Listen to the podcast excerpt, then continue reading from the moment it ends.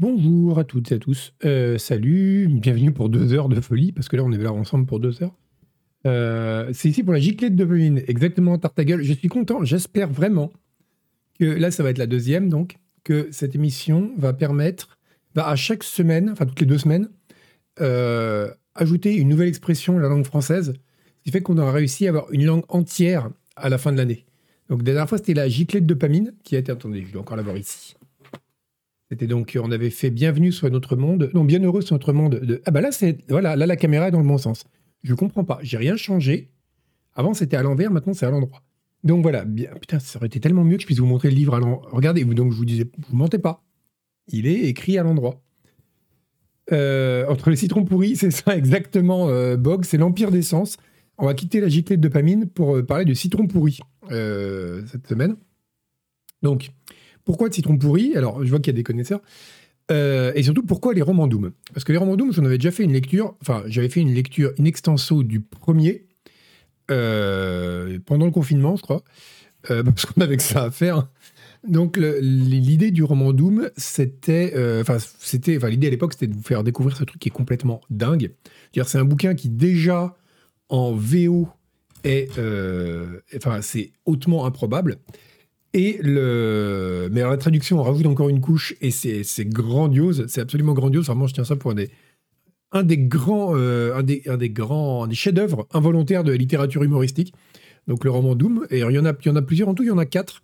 On va lire que les deux premiers. On vous expliquerait pourquoi. Enfin, on va lire. On va prendre des passages des deux premiers seulement. Je vais vous expliquer pourquoi. L'autre question, c'est pourquoi est-ce que on fait les romans Doom puisqu'on les a déjà fait. Déjà parce que à l'époque, il y avait beaucoup moins de monde qui suivait la chaîne euh, Canard PC. Il y avait à peu près 100, 150 personnes à chaque stream, je me rappelle à l'époque. Aujourd'hui, on est dans les 8, 9 millions. Donc forcément, il y a plein de gens qui ne connaissaient pas. À l'époque, ce serait dommage qu'ils passent à côté de ces chefs-d'œuvre. Euh, et puis ensuite, simplement parce que bah, c'est des classiques, quoi.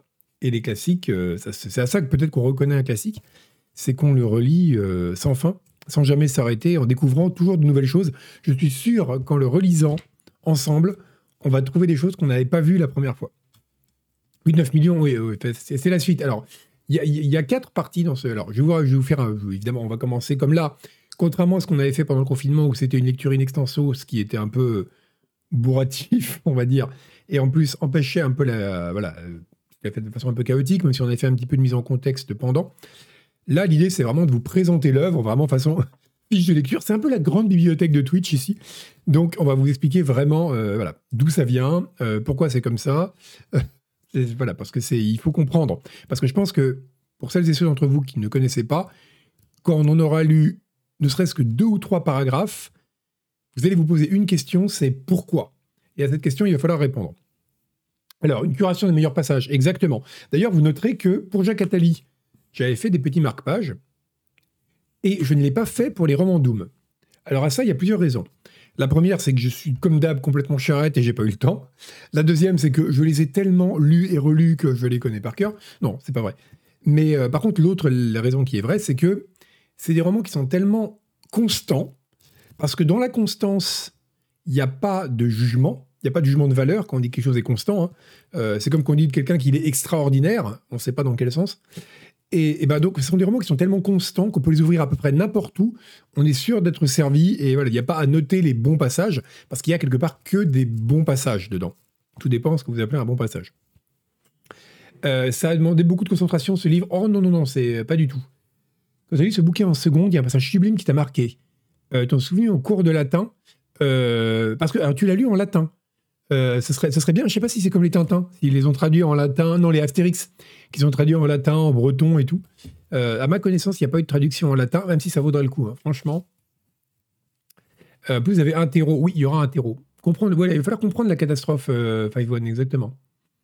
Donc, tu as eu que les deux premiers. Alors, je vais quand même vous expliquer un peu le, le bail.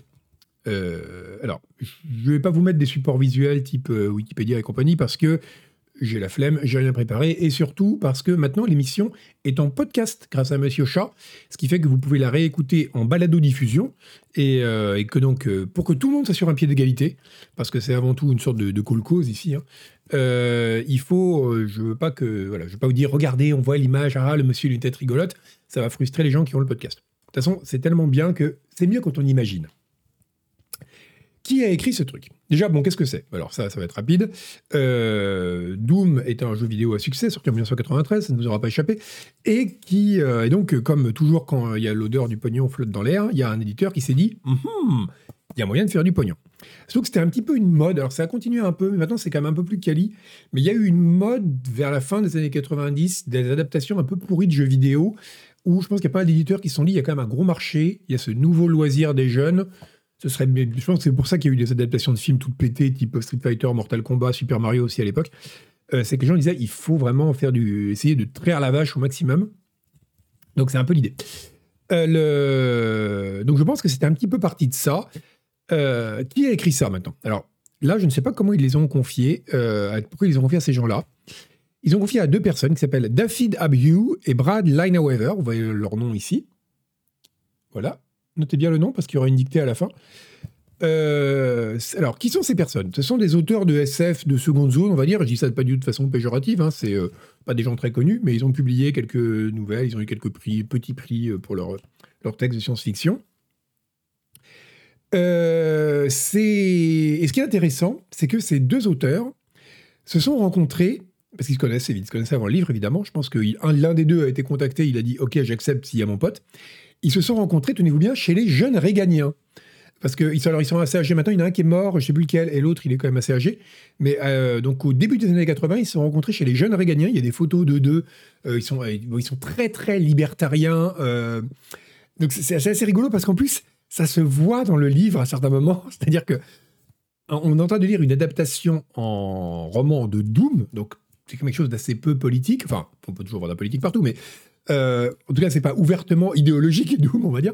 Et ils vont quand même réussir à te caler des trucs contre l'État fédéral et la spoliation des impôts, etc. à l'intérieur, ce qui contribue aussi à l'ambiance démente qu'il y a à l'intérieur de ces bouquins. Merci un peu gouffre.fr, justement, on parlait de toi. Euh, donc c'est euh, c'est vraiment donc il y a vraiment ce côté complètement délirant. Alors pourquoi ils ont ils les ont ils leur ont demandé à eux, je ne sais pas. Et tout comme je ne sais pas comment. Où est-ce que je retrouve son nom? Voilà comment Martine Baquès, que vous voyez ici, s'est retrouvée là-dedans. Martine Baquès, alors à l'époque de la lecture du... On s'était beaucoup posé la question, parce que vous allez voir que la traduction est très bien, dans le sens où elle est... alors le personnage est un Space Marine, donc c'est quelqu'un qui jure beaucoup, qui est toujours en colère, qui dit oh, fucking demons et tout, mais ça a été traduit de façon... C'est un peu comme Tintin, où c'est... Euh, euh, oh, Saint-Perlipopette, les malotrus, ils ont enlevé le capitaine. Et donc, ça a été traduit par quelqu'un dont on sent qu'elle est assez vieille France et qu'elle s'est un peu retrouvée là-dedans complètement par hasard. J'ai cherché sur Internet qui était Martine Baquès parce que ça m'intrigue beaucoup. J'ai pas réussi à la retrouver. La seule occurrence de son nom que j'ai retrouvé, c'est c'est une personne qui a contribué à des textes chez Bayard Press, donc les, éditions Cato là, qui font Astrapi, etc. Ce qui confirme mon hypothèse, que je vais vous soumettre, je pense qu'elle est vraisemblable, mais j'ai pas moyen de la vérifier, que Martine Baquès est quelqu'un qui était une étudiante en lettres ou apparentée, ou en métier du livre ou quoi que ce soit, ou édition, qui s'est retrouvée très jeune à traduire ce truc parce que, franchement, Fleuve Noir, ça ne devait pas mettre leur, leur, top tier de traducteurs avec vachement d'expérience pour traduire ces merdes. Donc ils ont dit, euh, tiens, on va prendre une, une pas chère, on va la payer pour ça. Et donc elle a traduit ce truc-là, et on sent qu'elle est complètement euh, enfin, elle n'est pas du tout dans son élément. Et le son est très dans les basses, mais c'est à cause de ma voix de baryton, ça. Euh, non, non, normalement, le son n'a pas bougé. Donc, ça devrait être bon. Oui, Martine Baquès, évidemment, Jet Set, c'est euh, la grande question du bac qu'elle a eu, c'est une question. Donc voilà, Martine Baquès, c'est vraiment une. c'est un mystère pour moi. Euh, peut-être aussi que c'est une homonyme chez Bayer Press, auquel cas j'aurais complètement inventé sa vie, et euh, mais qu'importe, hein, euh, c'est comme disait Baudelaire, qu'importe que j'imagine la vie des gens que je regarde par les fenêtres, et ça m'aide à vivre, etc. Mais je pense que c'est vrai parce que bon, j'ai pas trouvé d'autres occurrences. Elle a aussi contribué à des trucs littéraires chez Bayer Press, donc je me dis, une autre Martine Baquès, j'ai pas trouvé d'homonyme, ça paraît quand même un peu bizarre. Donc c'est très probablement euh, la même Martine Baquès, donc, qui a travaillé après chez Bayer Press. Donc, elle s'est retrouvée à traduire ce bouquin, euh, dont on va. Alors, le problème, c'est que je ne sais même pas par où commencer. Parce que contrairement à Atali, où là, il y avait clairement des passages qui étaient intéressants à commencer, on pouvait faire une structure, etc. C'est là qu'on voit le type, tu vois, qui est euh, normalien, machin, qui est un truc carré. là, c'est tellement chaotique que je ne sais pas par où commencer. Alors, je ne sais même pas si on commence par le début. Bon, Euh, ouais, on va commencer par le début, par le prologue. ouais, je viens de dire la première page et déjà je suis là. Ok, quand je vous disais qu'on peut l'ouvrir, c'est comme Proust. Vous l'ouvrez à n'importe quelle page et vous trouverez quelque chose, vous allez dire, vous trouvez une phrase magnifique et vous allez dire, ah ouais, c'est une phrase qui va me rester, qui, qui dit quelque chose de ce que c'est que, que la vie. Et eh bien là, c'est un peu pareil. Chaque phrase, chaque, chaque page offre un, miracle. L'incipit n'est pas aussi badass que L'aube est douce partout, même en enfer, Oscar Tillage, qui, je le rappelle, était l'incipit de Jacques Attali. Enfin, pas de Jacques Attali. Ce serait très étrange que ce soit l'incipit de Jacques Attali. Genre, Jacques Attali sort du ventre de sa mère et il dit L'aube est douce partout, même en enfer. Ça montrerait que c'est quelqu'un qui est vraiment enfin, à, destiné à un destin exceptionnel.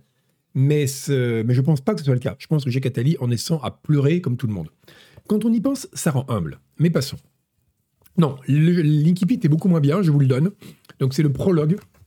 Parce que donc, alors, le scénario de Doom, si on peut appeler ça un scénario, qui tient dans environ une demi-page du manuel du jeu, dit qu'en gros, le Space Marine qu'on incarne, donc qui tue des démons sur Mars, il s'est retrouvé, enfin sur Phobos, Deimos, ben, bref, Mars, il s'est retrouvé là-bas parce qu'il avait été condamné pour insubordination sur Terre, mais on n'en sait pas beaucoup plus. Alors là, ils ont fait tout un prologue où on apprend l'histoire de ce personnage.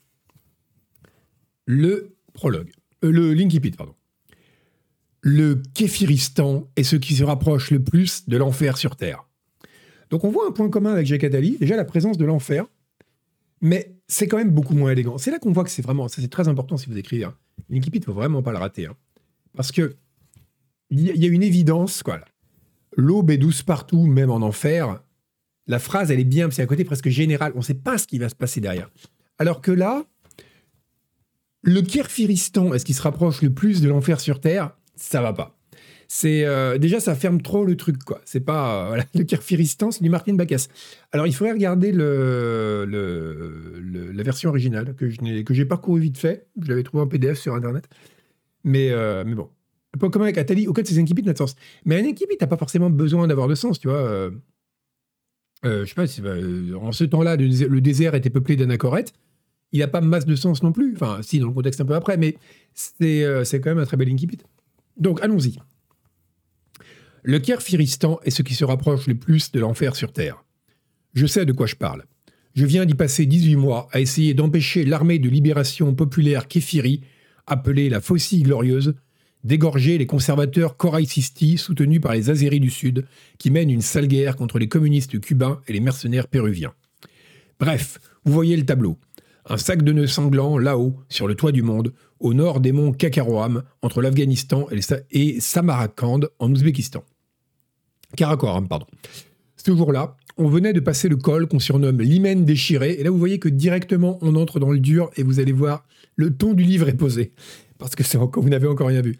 Et on traversait la petite ville musulmane de Pik Nigajni, euh, pardon, à 2200 mètres d'altitude. Donc le début, et voilà, le début, est euh, en, VO c'est bien Kéfiristan, ok, quoi c'est San Antonio. Alors, ouais, mais sans le. Je pense qu'il n'y a pas le côté conscient. Oui, il se bat contre des communistes. Donc, quelque part, tous les thèmes sont posés. Tous les thèmes du livre sont posés. C'est badass, tu vois, on sent que le mec, il va se battre. Il aime pas les communistes. Et, euh, et donc, il, donc, il passe un col qui s'appelle L'hymen déchiré. Donc, on sent déjà qu'on va avoir, on va avoir droit à un livre plein de fraîcheur et de, délicatesse. Euh, le oui, oui, alors, bon, on dirait du SAS, un peu. Un peu Christophe, c'est vrai qu'il y a un petit côté SAS. Donc, je vais vous zapper un peu le début. Euh, je vais quand même faire un petit peu le, le, le, pitch du, début. Donc, en gros, je vous résume un peu le, livre. On va, attaquer directement euh, chapitre, le, chapitre où, le, ça commence, où il rentre dans la base. Donc, en gros, je vous fais le pitch. Il est, euh, est là-bas, il va tuer, il va, il va empêcher son, il va assommer son supérieur qui voulait tuer des civils, parce que lui, tu vois, il est cool, il tue pas des civils. Et il va être envoyé donc euh, dans le trou du cul du monde, en l'occurrence de l'espace, et c'est-à-dire dans une base reculée sur Phobos, une des lunes de Mars. C'est euh, pas aussi bien écrit qu'SAS, un peu. Donc c'est un. Donc, et là-bas, évidemment, il y aura une invasion de démons. Je dis évidemment, comme si ça arrivait tous les quatre matins, mais je veux dire, bon voilà, vous connaissez l'histoire. Hein. Et, euh, et, donc, lui qui pensait être envoyé à un endroit où, en gros, être mis au placard, il va se retrouver en plein milieu d'une invasion démoniaque où il va devoir. donc, voilà, à laquelle il va devoir faire face, avec euh, quand même quelque chose d'absolument. Alors attendez, je vais trouver ce passage-là. Euh, c'est, euh, ouais, je crois que c'est celui-là. Comment Alors, ce qui est amusant, c'est le premier. voilà. On va, commencer par, on va commencer par ça. Le, on va lire chapitre 2 et 3. Les chapitres sont très très courts. hein. C'est un page turner. hein. Pour. ouais, il dit, ouais, tu peux essayer, il désobéit à ses supérieurs. Ça, c'est le vrai héros à l'américaine. Donc, il est, sur Mars. Il va se. Donc, euh, lui, il est resté à la base, forcément, parce qu'en gros, le type, il est là pour nettoyer les toilettes, quoi. Et, euh, donc, il va entendre à la radio que toutes les squads qui étaient en avant s'est fait buter. Et, euh, donc, lui, il va, il va devoir approcher. Donc, ça commence. Ah oui, il y va parce que justement, j'ai oublié vous donner cet élément très important pour la suite.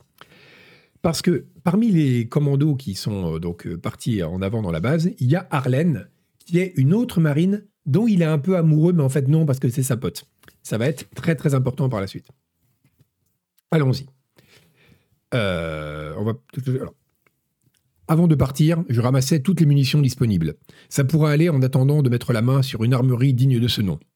À la radio, on n'entendait plus qu'une friture permanente.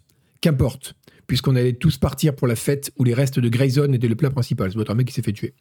Bon, fallait que j'arrête de délirer. Je n'avais pas que ça à faire. La lune était petite, donc euh, Phobos, mais je fus content de trouver un véhicule, car je pouvais avoir à évacuer des survivants. Sans être claustrophobe, je commençais à en avoir ma claque des murs blancs. Évoluer dans le vide pour passer d'un cube à un autre, alors c'est des petites bases, hein, n'était pas ma conception des voyages interplanétaires. Sur Mars, au moins, sous les superdômes isolants, semblables à des bulles de savon, il y avait une vue, aussi peu impressionnante fut-elle. Quant à Phobos, c'était une lune bien trop petite pour susciter une quelconque exaltation. Et maintenant, je traînais mon véhicule de secours sous la voûte vide, vide et noire de Phobos. Depuis mon départ de la Terre, c'était la première fois que j'éprouvais un sentiment de liberté. Mars flamboyait dans le ciel. Elle rougeoyait autant que le sang de toutes les armées du monde, versé lors de trop nombreuses batailles. En revanche, la surface grise et terne de Phobos me faisait penser à du porridge sec, sauf là où s'étendait Stickney, le cratère qui couvrait un quart de la Lune. À cet instant, je me dis que Mars serait peut-être la dernière belle vision que j'emporterais dans la tombe. Mon avenir s'annonçait très noir. Ce n'était pas l'idée de mourir qui m'ennuyait, mais celle d'abandonner les gens que j'aimais, une fois de plus. Sur Terre, ces personnes-là ne se bousculaient pas. Sur Phobos, en revanche, il y en avait une qui représentait beaucoup pour moi. Je l'aimais peut-être vraiment, comment savoir? D'autant qu'elle était maquée avec Willem Dodd, ce fils de pute. Ah, Martine s'est lâchée là. Mais quand elle avait un problème, je n'hésitais pas à risquer ma vie pour elle. Donc il me fallait demeurer entier, au moins assez longtemps pour la sortir de là. Le reste de la compagnie aussi, bien sûr. Dans le ciel, Mars était gigantesque et le soleil se réduisait à une petite boule de feu. Je me hâtais dans la nuit. L'absence de gravité, mettant en mal mon estomac, risquait aussi de me propulser en orbite en cas de fausse manœuvre. Une fois arrivé, je dus laisser mon véhicule sur le parking à la surface, dans la zone de raffinage. Tout n'était que silence. Il fallait rester calme. Il y avait du bruit, mais c'était celui que je faisais avec mes bottes, qui grinçaient atrocement. À chaque pas, j'avais l'impression qu'une souris gigantesque me grignotait les talons. Comme je ne savais pas qui pouvait peut-être, qui pouvait peut-être sur le mont de charge du puits d'accès, comme je ne savais pas qui pouvait peut-être, oui c'est ça, mais écoutez, je suis choisi finalement de descendre par l'échelle d'accès du tunnel. Une caractéristique de ces stations est qu'il y a toujours de l'air et de la lumière tant que leur petit réacteur fonctionne. Imaginez ma déception en constatant, lors de ma descente dans le hangar, qu'il y avait un sérieux problème. Les lumières vacillaient et je n'entendais pas le bruit de fond des recycleurs d'air. Alors, euh, on va finir ce chapitre-là. C'est du lourd. Ah, mais vous avez encore rien vu, c'est que le début. hein. Euh, devant et derrière moi, il n'y avait que des couloirs et pas de traces apparentes d'un récent combat. Soudain, un soudain, un sifflement se fit entendre. En une seconde, mon 10 mm en main, j'étais prêt à riposter à tout. Je dus terroriser le tuyau percé qui crachait sa vapeur. Soulagé, prenant garde de ne pas me faire brûler par le jet bouillant, je compris que j'avais mis le doigt sur un indice. Le tuyau avait été percé par un objet pointu. Dessus, euh, dessous, sur le sol, il y avait une tache de rouille.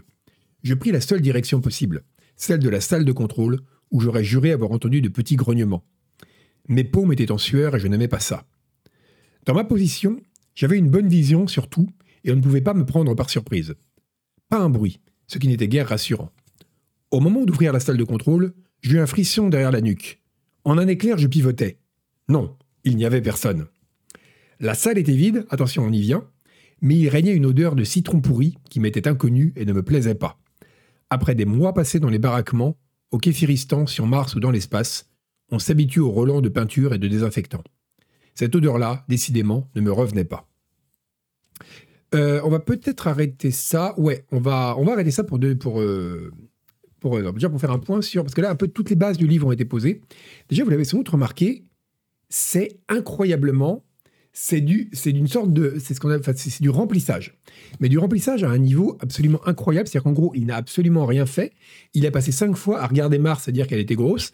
Après, à rouler dans le, à rouler dans le ciel, on est avec des, réflexions philosophiques de comptoir. Et donc, ça va être un peu une constante du livre. C'est que le but, il- c'est mieux que les livres Diablo. Ok, je les mets sur ma liste, Maz Against, les livres Diablo.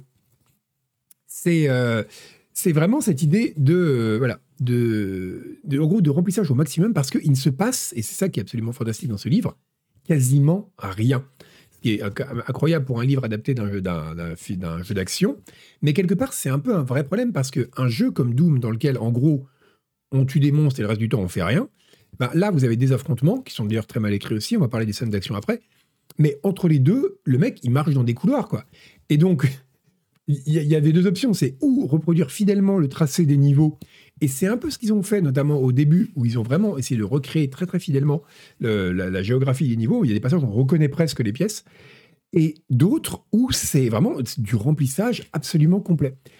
Oui, alors le langage, alors ça on va en parler, le langage qui varie entre maquer avec un fils de pute et guerre de danger. Oui, c'est un, c'est un problème, euh, mais ça c'est Martine. Je pense vraiment que c'est Martine. C'est que des fois, elle, ou alors par exemple, elle a dû tomber sur Son of a Bitch, et c'est vrai que c'est pas très, c'est difficile à traduire autrement que par fils de pute, euh, sans faire un truc un peu lourd. Mais, euh, mais à d'autres moments, elle a genre les dem ou les choses comme ça, elle a pas su les traduire avec le niveau de langage qui correspondrait. Et donc, ça a donné des, ça donne des, ben, euh, saperlipopette, quoi. Et c'est, du coup, c'est très très drôle. Attends, attends, fils de pute en arrivant. Et oui, c'est comme ça qu'on accueille les gens Eraser ici. Euh, alors, l'arène de William. Attends, attendez, je vais noter tout ça, moi, parce que vous me donnez plein de refs. Euh, faut que je les note. Je pas, je prends- de quoi noter. Euh, donc, oui, n'importe quelle autre insulte fonctionne, c'est fi, mais il faut, euh, ça nécessite un peu de, ré- de réécriture. Et je pense que Martine, qui a dû être payé un- environ 1 dollar la page, enfin 1 euro la page, ou enfin, 10 fr- euh, combien ça fait?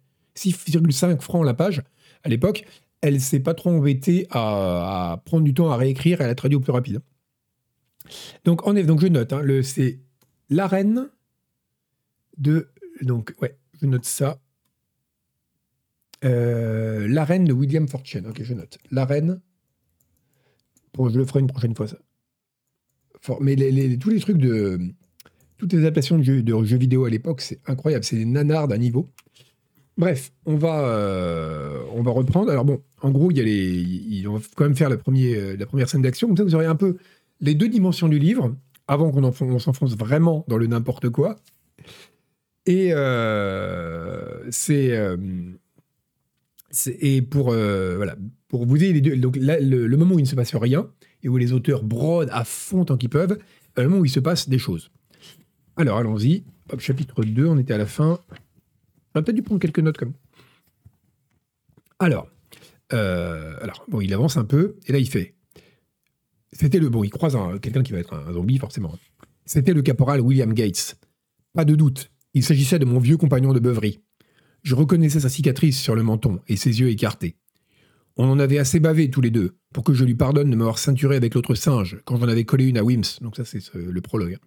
Bill, qu'est-ce qui se passe? Ça va? Où sont les autres? Il marchait bizarrement, sûrement à cause de la fatigue. Au combat, les hommes ont parfois d'étranges réactions, j'avais vu bien pire. Il balbutia des mots incohérents, comme dans les vieux films d'horreur. Il bavait. Le regard fixe, il, psalmo- il psalmodia, sans sembler me reconnaître. La porte, la porte et la clé, la clé et la porte. Il y avait quelque chose qui clochait. C'était comme l'odeur dans la salle de contrôle. Rien d'évident, juste des indices. Bill, c'est Fly, ton copain Fly. Le mec s'appelle, le héros s'appelle Flint Taggart et on le surnomme Fly.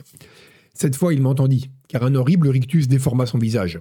Moi, c'est comme ça que je sais que les gens m'entendent. hein. J'appelle quelqu'un, si un horrible rictus déforme son visage, je dis Ah, il m'a entendu. Quand il tira sur moi, je n'en crus pas mes yeux et plongeai derrière un pilier. Arrête de tirer, bon sang, Bill, c'est Fly. Voilà, donc c'est la, la- rencontre avec un zombie pour la première fois, qui permet de voir un point dont on n'a pas parlé. C'est que vous avez peut-être remarqué que le truc est bourré de ce que je vais appeler poliment des références. Genre le tuyau avec une petite tache de rouille en dessous, qui est probablement une référence aux taches d'acide que voient les marines dans Aliens, vous savez, quand ils arrivent dans la base et que ils, voilà, le, sol qui a été abîmé par l'acide. Euh, Il y a le truc, la, la porte, la porte et la clé, la clé et la porte, qui est peut-être une référence à Ghostbusters, je sais pas. Euh, quand il dit, ouvertement que le zombie se comporte comme dans les films d'horreur. Donc c'est ultra référencé. Et ce qui est amusant, c'est que toutes ces références ne sont jamais utilisées par la suite. Jamais. Donc c'est euh, le, par exemple le fait que les, le, le- le- coup, pourquoi il y a une tache de rouille sous le tuyau, euh, on le saura jamais. Euh, pourquoi la- l'histoire de la porte et la clé, alors il va passer une porte dimensionnelle plus tard, mais voilà c'est tout quoi. Pourquoi le zombie dit ça? Donc c'est vraiment des trucs qui sont vraiment, on sent que ils ont euh, ils ont pioché dans le pool de références qu'ils avaient pour essayer de combler les trous d'un scénario qui n'avait, enfin d'un livre qui manifestement n'avait, rien à, écrire. Il y a deux niveaux de remplissage. Mais t'as encore rien vu, Toine. Donc, Bill continua d'avancer. Atterré, je ripostais. Vu qu'il était à moitié mort, il devait être facile de l'achever. Il reçut la première balle dans la gorge, au-dessus de sa combinaison en Kevlar. Elle aurait dû suffire, mais ce fut la deuxième dans la tête qui l'abattit pour le compte. Malgré ça, son corps continuait de gigoter au milieu du sang et de la cervelle, comme un poulet à qui on a coupé la tête. Les humains ne font pas ça. Perspicace, Fly. Ils ne sentent pas non plus le citron pourri. L'odeur était devenue si entêtante que j'avais du mal à respirer. Tremblant de la tête aux pieds, j'étais en train de regarder un zombie. C'était comme un martèlement continuel dans ma tête. Zombie, zombie, quelle connerie. Arlène croyait peut-être à ces âneries, aux films d'horreur et au reste, mais pas moi. Jamais je n'aurais regardé un de ces trucs-là. Un zombie Impossible, je devais perdre la tête. J'avais l'impression d'être déboussolé, comme un punk qui a sniffé sa merde. Ça, c'est un truc que G. Catelli aurait pu écrire, par exemple. Euh, Il y a un E final à zombie, oui, c'est vrai. Ce qui montre que, enfin, moi, je suis pour l'absence de E final. Je trouve que le E final à zombie, c'est un anglicisme. Mais euh, vu que maintenant, c'est passé dans le langage courant, on le met, mais euh, ouais. c'est absolument. Oui, voilà, il faudrait lire zombie avec la voix de Dolores O'Riordan. Euh, c'est. Ouais, moi, Martin, c'est lâché, ouais. Euh, Quelqu'un. J'avais l'impression d'être déboussolé comme un punk qui a sniffé sa merde. C'est incroyable, parce que, encore une fois, il faudrait que je vois l'original. Je pense que dans l'original, c'est beaucoup plus fluide. En tout cas, c'est plus crédible.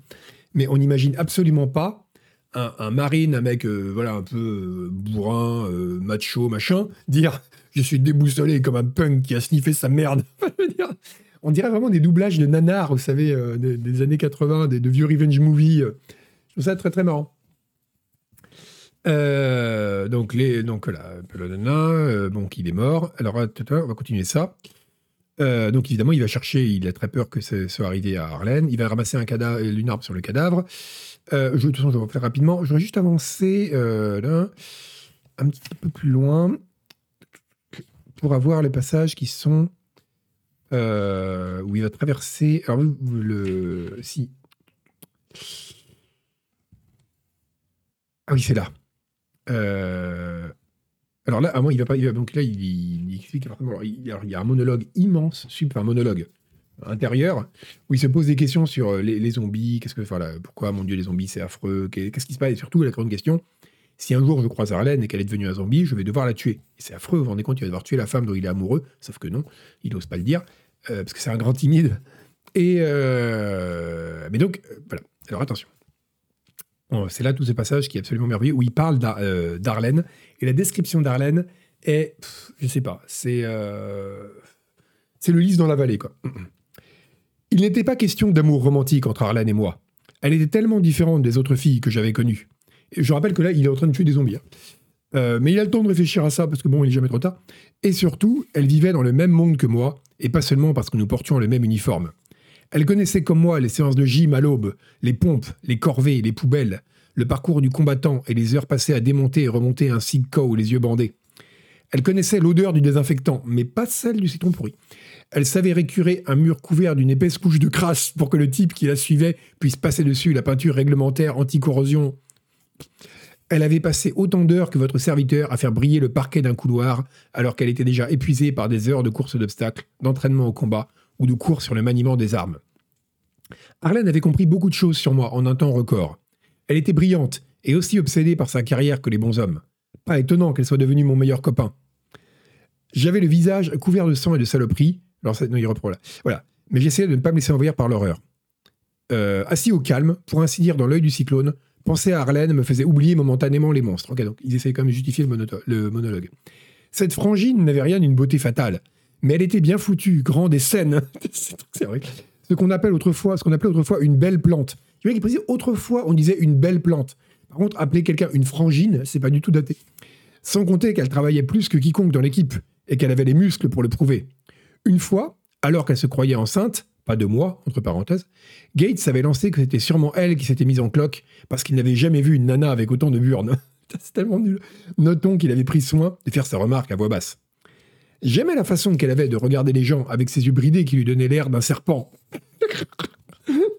c'est vraiment écrit au fil de la pensée, c'est incroyable. Je pense que aussi ils avaient pris, ils, avaient, euh, ils avaient quoi?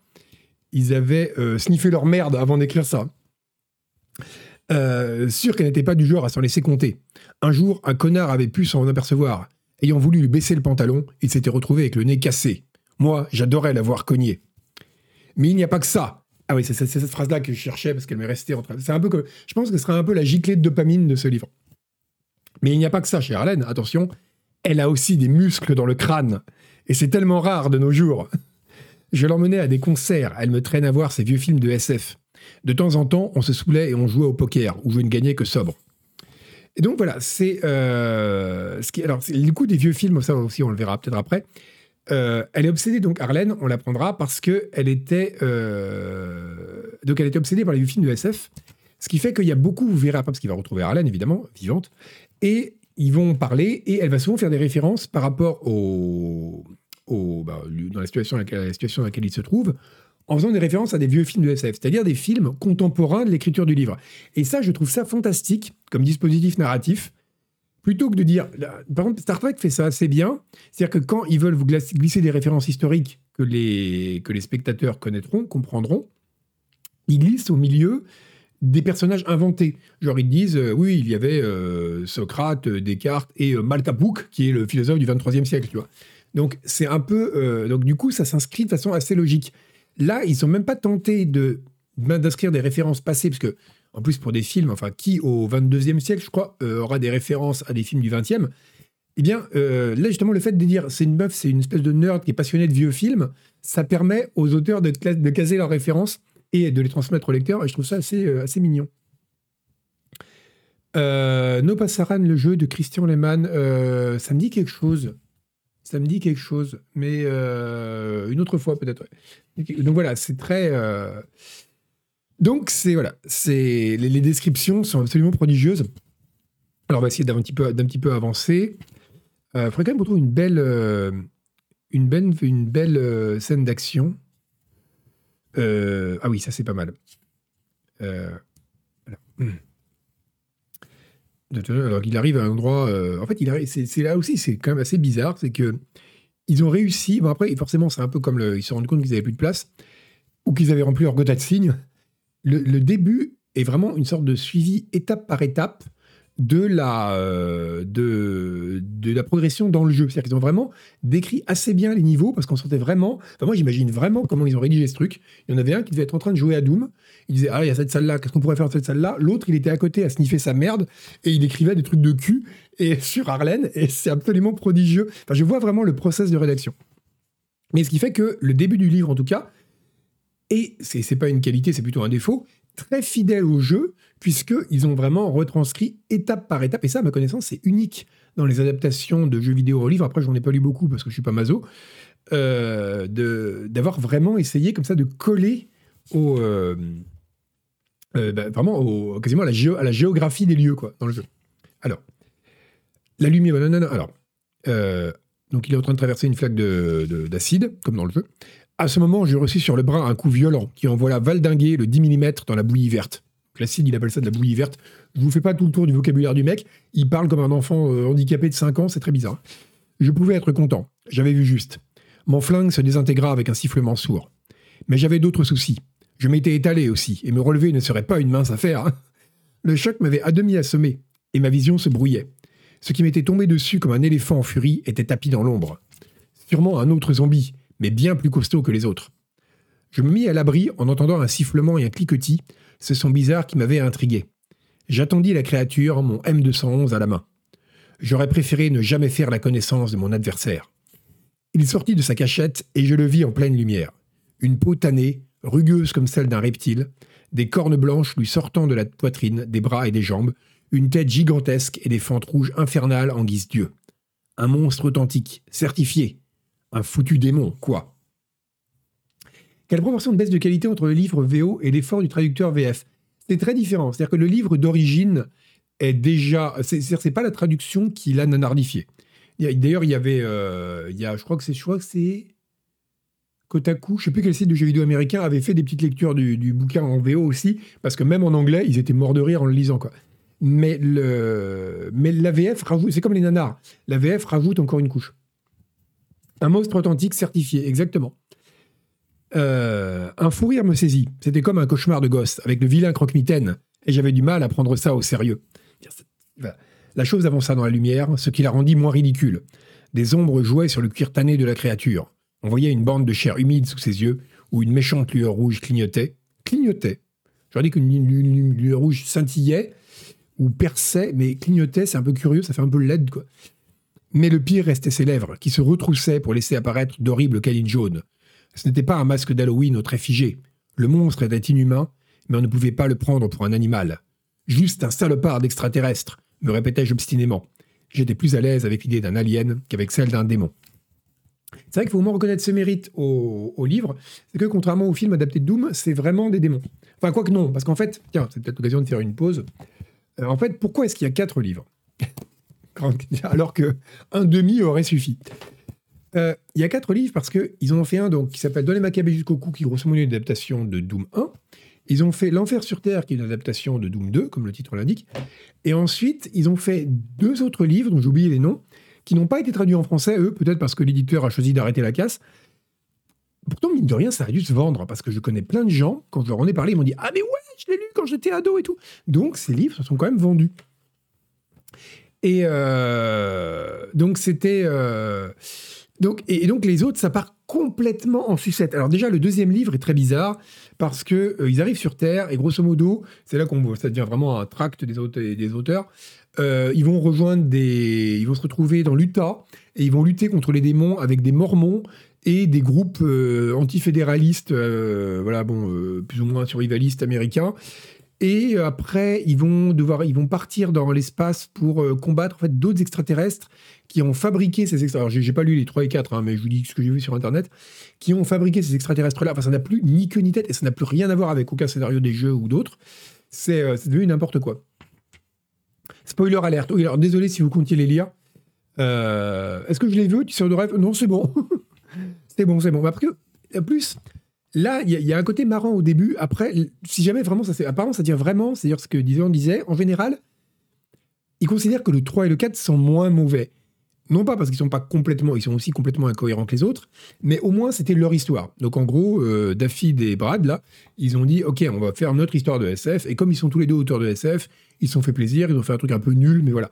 Alors que là, il y a vraiment, c'est vraiment une sorte de livre à contrainte où ils avaient vraisemblablement vraiment pas envie de l'écrire et ils se sont un peu forcés à rentrer les trucs au chausse-pied et c'est ça qui rend le livre assez exceptionnel.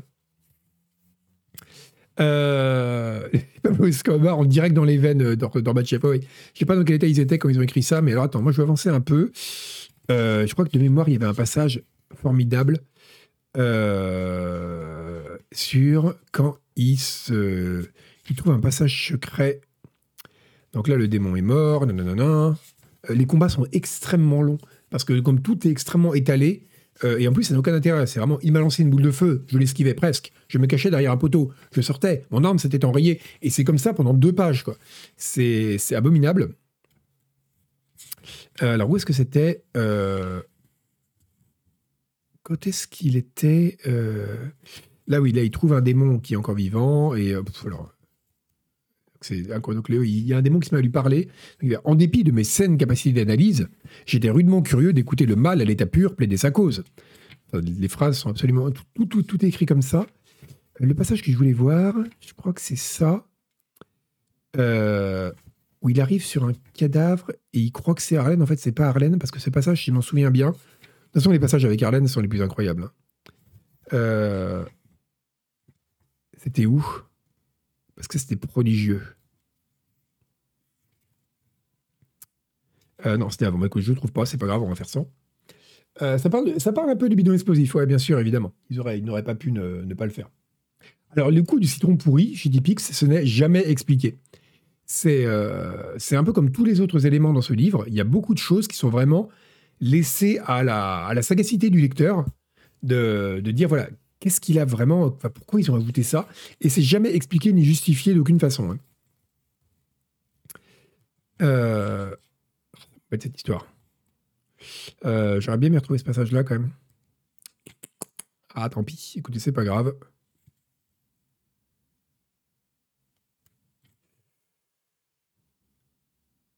C'est pas grave, on fera ça. Bon, on va continuer un peu plus loin. C'est donc alors, il y a tout un passage où il décide qu'il va se suicider, et puis après, il, finalement, il veut plus. Je rappelle que c'est un livre pour enfants. Hein. Euh, en plus, il se suicider, on a une roquette, c'est abominable.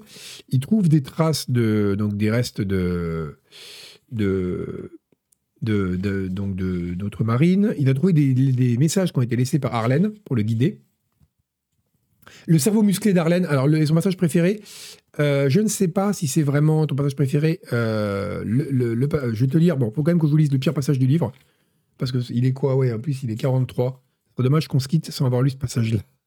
Yeah. bon, il faudra se laver les oreilles et l'eau bénite après. Mais euh...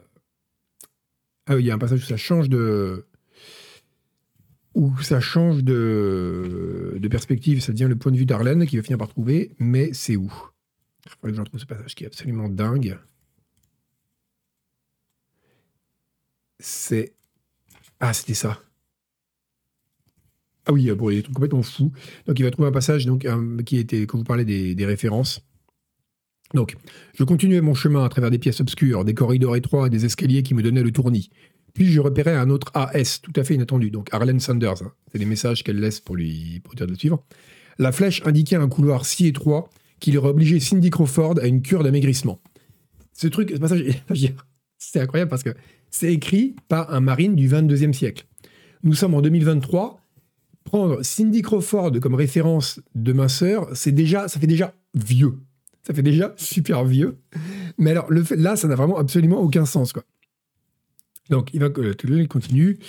Il arrive et donc il va rencontrer, euh, il va rencontrer Arlène parce que la rencontre avec Arlène c'est quand même un grand moment. Euh, ah oui, alors ça c'est incroyable. Là, il, donc, il va passer dans un passage dimensionnel. Et alors, les passages dimensionnels dans le jeu sont des éléments de transport d'un, en gros d'un épisode à l'autre, hein, c'est-à-dire les sections du jeu. Et le joueur perd toutes ses armes. Pour des questions de gameplay, il repart à zéro. Bon.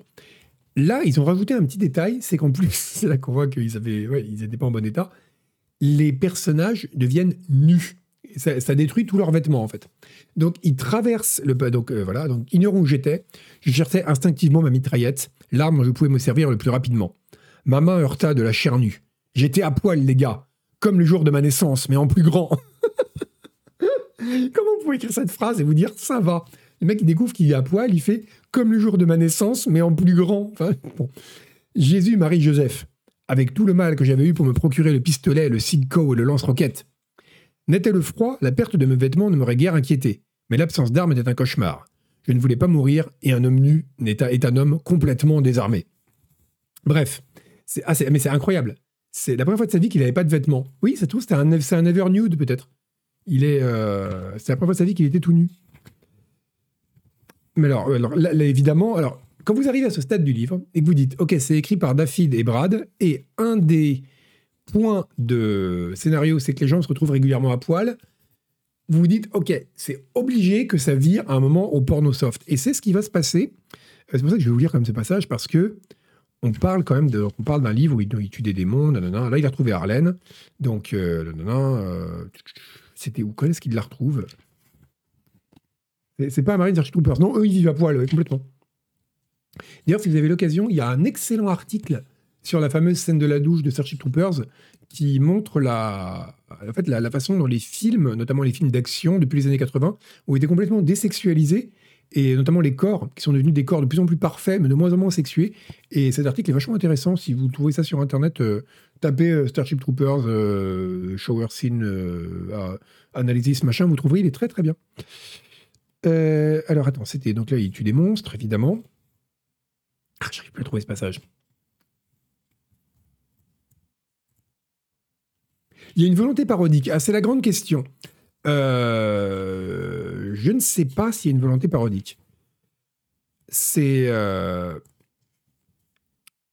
j'en suis pas, j'en suis pas forcément convaincu en fait. Je pense, enfin, enfin, en fait, je sais pas. C'est assez dur à dire parce qu'il n'y a pas une, euh, une, la traduction fausse un peu les pistes parce qu'on ne sait pas trop ce qu'elle a rajouté. Mais j'ai vraiment pas l'impression qu'il ne soit pas pris au sérieux quoi. Donc, alors, deuxième partie. Donc, il la rencontre à ce niveau-là. Euh... Je vous quand même, que je vous lise quelques passages des scènes d'action pour que vous voyez ça. Euh, pendant ce temps, plusieurs zombies s'étaient approchés de moi et d'autres déambulaient près d'un mur, le plus étrange qui m'était donné voir, truffé de crânes humains rappelant des raisins, des raisins dans un pantone. je me mis à tuer avec la frénésie d'un type qui sait que son cerveau sera bientôt bon pour la casse. C'est vraiment des phrases qu'on imagine prononcées dans un nanar. Quand je reconnus le dernier zombie, le caporal Ryan, parce que donc c'est ses anciens collègues, hein, un, homme honnête et droit, ses yeux morts portèrent au paroxysme mon envie de tuer. Il fallait que j'efface ce guignol raide mort de la surface de l'univers. Je l'embrochai sur la baïonnette, mais il avait la peau dure et il se tortilla, me griffant le visage avec ses ongles sales. Je dus l'achever avec le flingue qu'il portait toujours à la hanche. Euh, déjà de créer autour d'un jeu un peu concombourrin. Oui, mais alors l'exercice est extrêmement difficile. Et ce qui est dingue, c'est qu'ils ont réussi. Voilà, là, il va arriver devant Arlène. Donc voilà, euh, une silhouette nue, couverte de sang, tenait un feu pointé vers moi. Je la braquais à mon tour. Donc évidemment, note qui sont nus.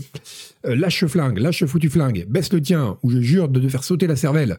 Main en l'air, que je puisse les voir, et ne bouge pas. Ses yeux étaient vivants et elle parlait comme vous et moi.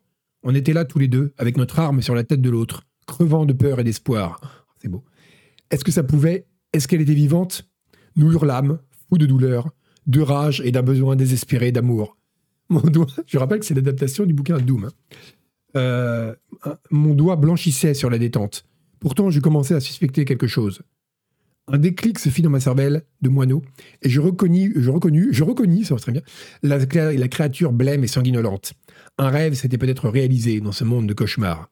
Haletante et prête à vider son chargeur, se dressait devant moi la super minette, ce qui m'avait fait tenir le coup jusque-là. Et c'est super marrant parce que ça se passe au 22e siècle.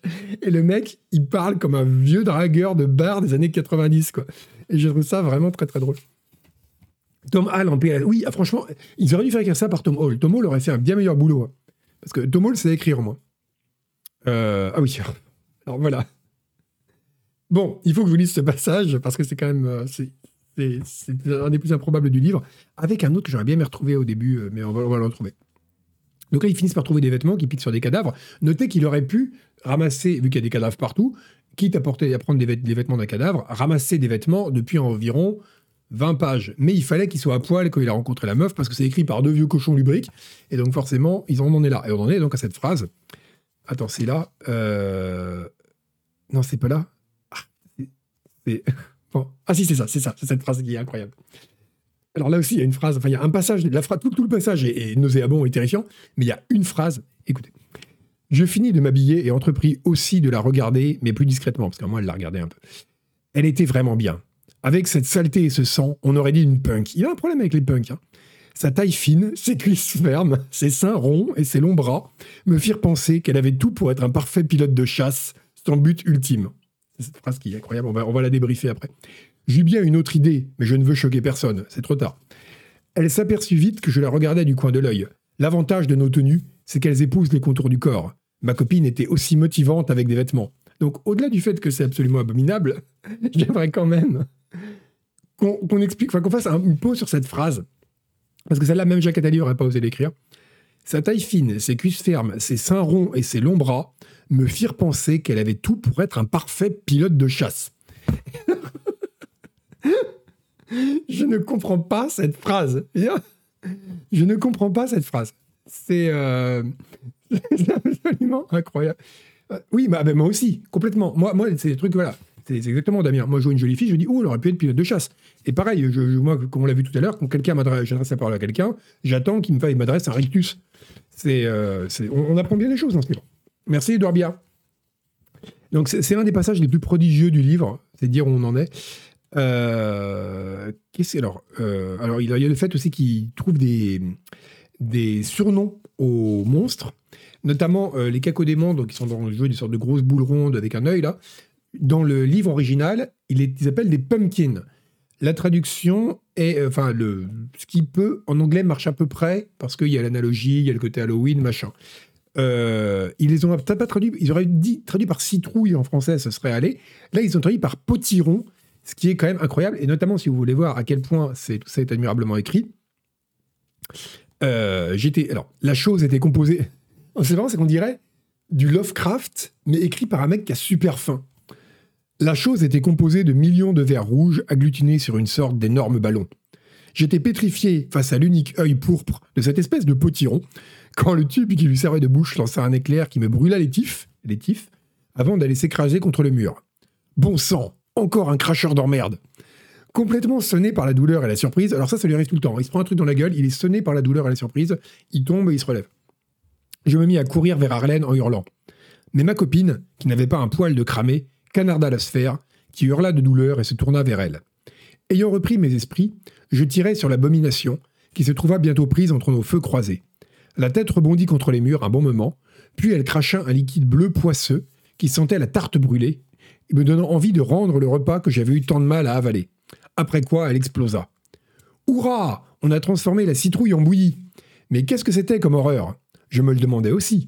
Cette saloperie était si étrange qu'on pouvait s'attendre à tout désormais, même à quelque adversaire indestructible. On l'appelle comment, celle-là? Un petit rond, cette blague Donc, je crois franchement à ce niveau les, changements de niveau de langage dans ce bouquin, c'est du courant alternatif, quoi. Le truc, c'est du 50 Hertz. ça n'a aucun sens. Alors, déjà, bon sang, encore un cracheur d'emmerde. Bon, bref, passons. Mais euh, même à quelque adversaire indestructible, alors jusqu'avant, il avait dit euh, ça me donne envie de rendre le repas. Euh, et après, on l'appelle comment Un petit rond, cette blague Tout est complètement. Oui, voilà, on passe de Doom au Club Dorothée, quoi. Et le potiron est devenu citrouille, comme dans Cendrillon, exactement, ce cartilage. Ce serait un très bon conte de.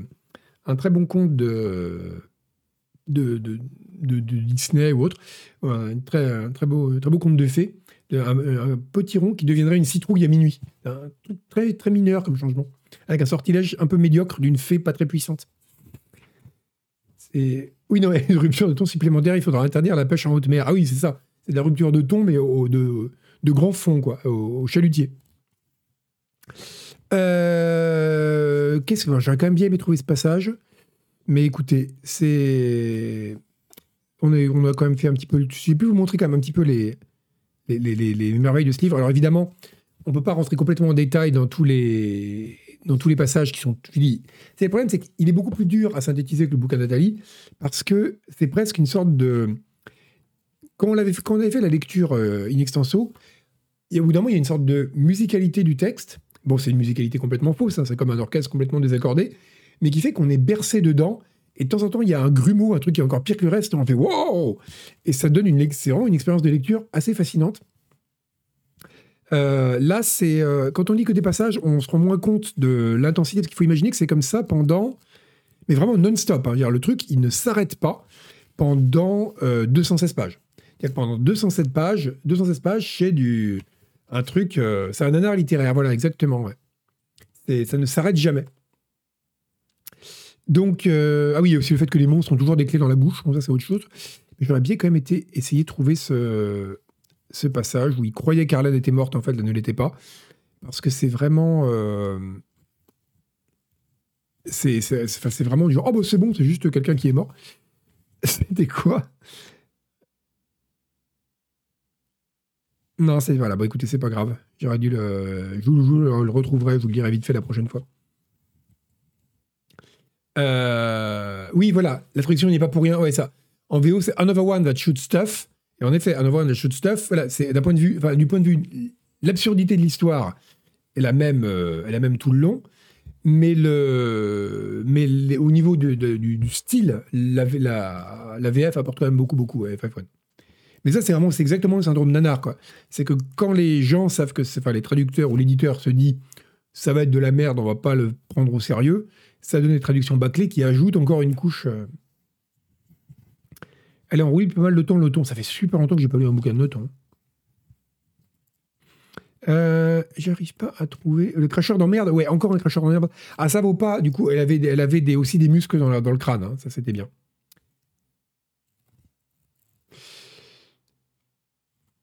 Euh, bah écoutez, on va en rester là, je pense. Euh, on- bon, j'aurais, j'aurais pas pu lire, j'aurais, dû faire des. Je pensais le connaître mieux que ça, vous voyez. Euh, j'aurais dû prendre des notes, noter quand même quelques passages pour vous les sortir. Euh, c'est, euh, mais ça, voilà, j'espère que ça vous aura donné envie de le lire, parce que ça vaut quand même le coup. Ouais, ah mais oui, mais ah non, mais on ne pouvait pas quand même. alors, on encore une fois, il y a beaucoup de choses à reprocher à Noton, mais c'est quand même un, petit peu un niveau au-dessus de ça. C'est une giclée de culture, moi, exactement. Euh, oui, il y a aussi les démons à vapeur, mais encore une fois, qui sont les Steam Demons en anglais, qui fonctionnent beaucoup mieux. Le but, c'est de donner envie, bien sûr, mais non, mais bah oui, parce que c'est vraiment. Euh, c'est, euh, je veux dire, vraiment, c'est vraiment une expérience de lecture. C'est parce que c'est. euh, les passages que je vous ai lus là sont pas forcément. Enfin, à part le, coup de l'avion de chasse, là, c'est c'est pas les pires. C'est-à-dire que c'est vraiment pendant 200 pages non-stop. ce- C'est à ce niveau-là, quoi. C'est complètement enfin c'est c'est même pas incohérent, c'est juste que ça a une sorte de cohérence interne extrêmement bizarre qui est euh, qui, qui- est conservée d'un bout à l'autre. Bon, bah sur ce, écoutez, on va en rester là. Euh, la prochaine fois, ce sera un truc complètement différent que le bouquin Doom. Là, c'était surtout histoire de revenir quand même sur ces classiques et de les avoir, d'en avoir une petite trace tout de même dans le podcast. Et on va, tu tapais les romans WoW, Percebrume, mais euh, les gens font des bêtises quand ils sont jeunes. hein. C'est ouais. Bon, mais écoutez, en tout cas, je vous laisse pour le moment. Il y aura autre chose, un truc très différent dans deux semaines pour le prochain numéro. Et, euh, là, en attendant, je vous retrouve dans, bah, écoutez, une fraction de minute pour, euh, pour Scroll